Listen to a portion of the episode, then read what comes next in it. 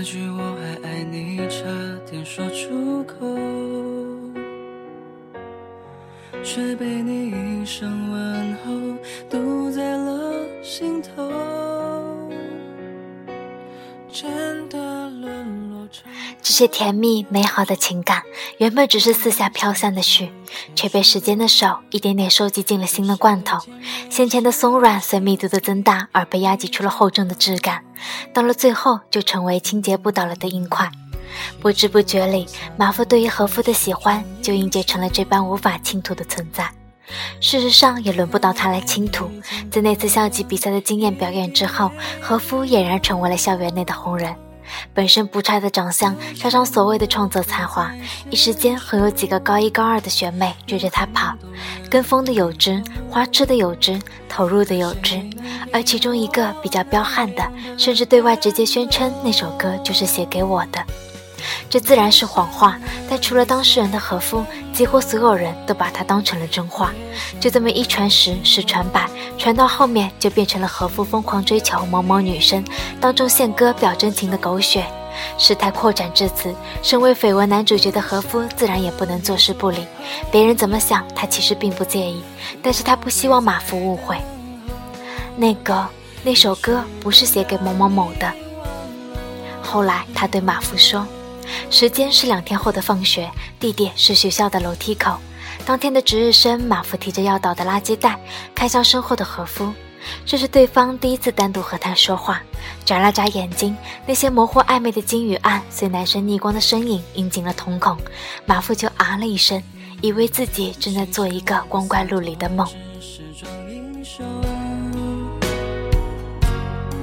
那么爱你，怎可能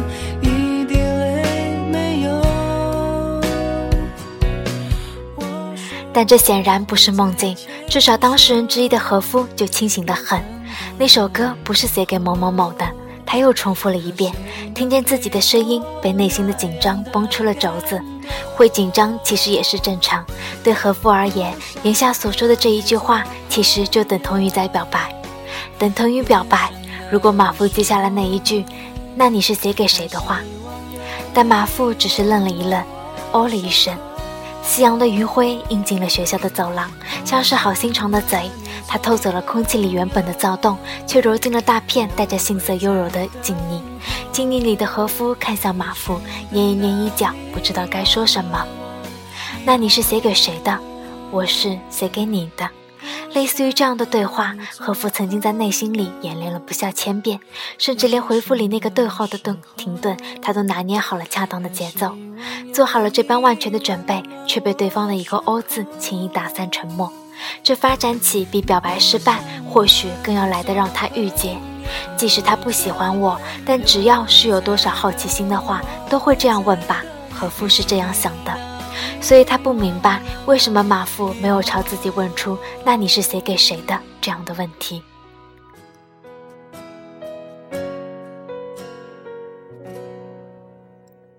马夫不问，其实是因为不敢问。尽管当时的暧昧气氛多少让他产生了会听到自己的名字的预感，但只要这预感不是百分之一百的确凿，那么马夫就不敢问。他还没有做好足够的心理准备，能让他淡定的去迎接一个自己喜欢的人不喜欢自己的事实，真可怕！居然喜欢到了这样的程度。但就算喜欢到了这样的程度，如果不说出来的话，对方依旧是不会知道的。我站在分隔岛上，没有方向，不想回家。你太善良，你太美丽，我讨厌这样想你的自己。不屑此刻的我太感性。和夫只能按照男生一条路的思想，把马夫当天的那一声“哦”理解成了对自己完全没有兴趣的表示。他不敢多想，而既然对方对自己没有兴趣，那么就只好也隐藏掉自己的兴趣。所以，当何夫第二次在马夫面前弹奏出那一首《这一天唱给你的歌》时，他压根就没敢看向这首歌的女主角。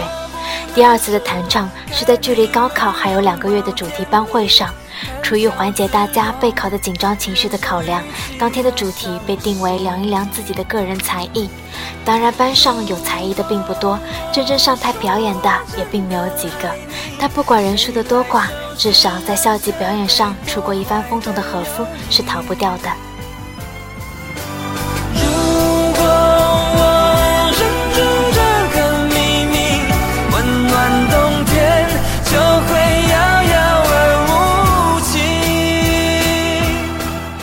这首歌不是送给之前的那个某某某的。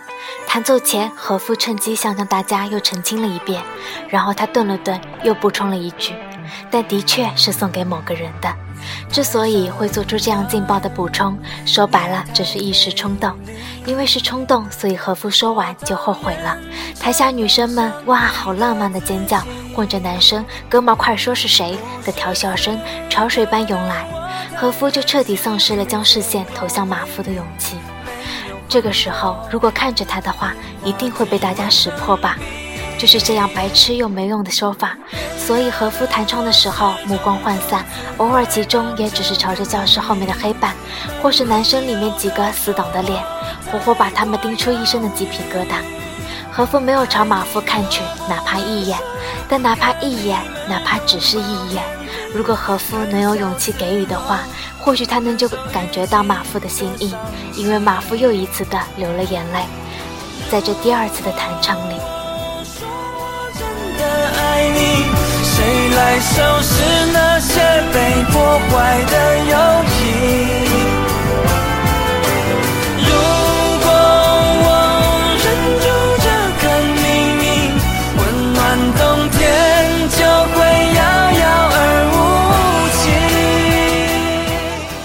会为了一首歌连着哭出来两次，这是连马夫自己也颇感吃惊的事情。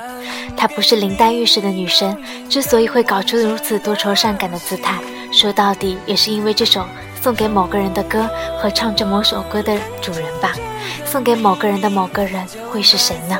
先前那个浪费了询问机会懦弱的自己，马夫很是有些懊恼。但懊恼归懊恼，他依旧是没有胆量去询问的。而马夫唯一能做的，就只有一边抹着眼睛，一边偷偷的将和夫的歌声录进自己的手机，然后设成为手机通讯录里某个秘密号码的专属来电。是的，他和和夫一样，花了大力气从朋友那里偷偷抄来了对方的手机号码，和和夫一样，大胆地在电话联络簿里面将它标志成了星号。却也和和夫一样，连朝对面发条火星短信的勇气都没有。他们是那么的相似，相似的足够将一出两情相悦的戏码唧唧歪歪掉整个高中三年，也依旧没有做出任何具体的收获。就这样，三个月后，苍白的毕业。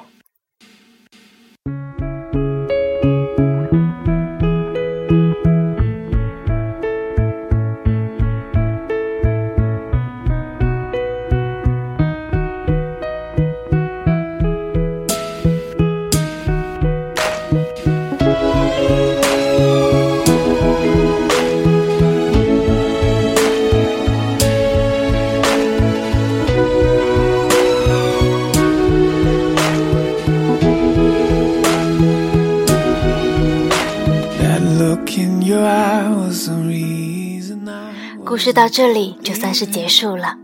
而至于一年半后，当和夫偶尔在街上看到马夫的背影时，他是怎样鼓起勇气拨打了对方的号码，又是怎样惊乐地听到对方的手机里传出那首熟悉的歌？像这样的后续，既不无聊也不校园，与我就没有再详述的必要。毕竟很多时候，那些花大力气去描写的倾诉，还不如一首简单的歌要更能深入人心。这一天给你的歌，你听懂了吗？这一天给你的歌，你会喜欢吗？你在这一天听到我给你唱出这首歌，那是我说不出口的乐与忧。总有一天，我也会听到你哼出这首给你的歌，这是给你的歌，也是给我的歌。You'll never love someone till you're broke.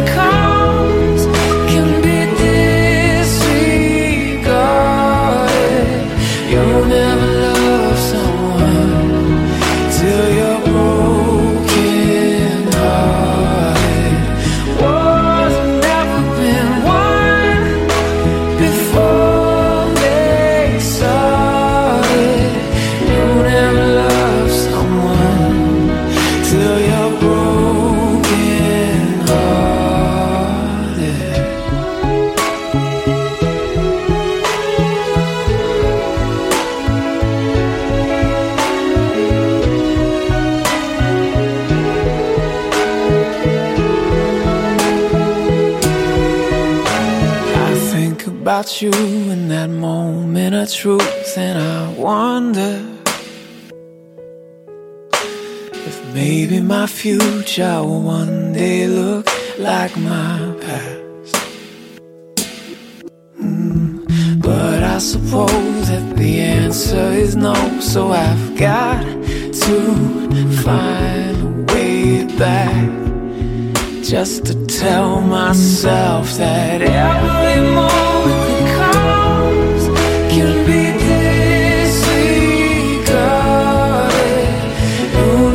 love.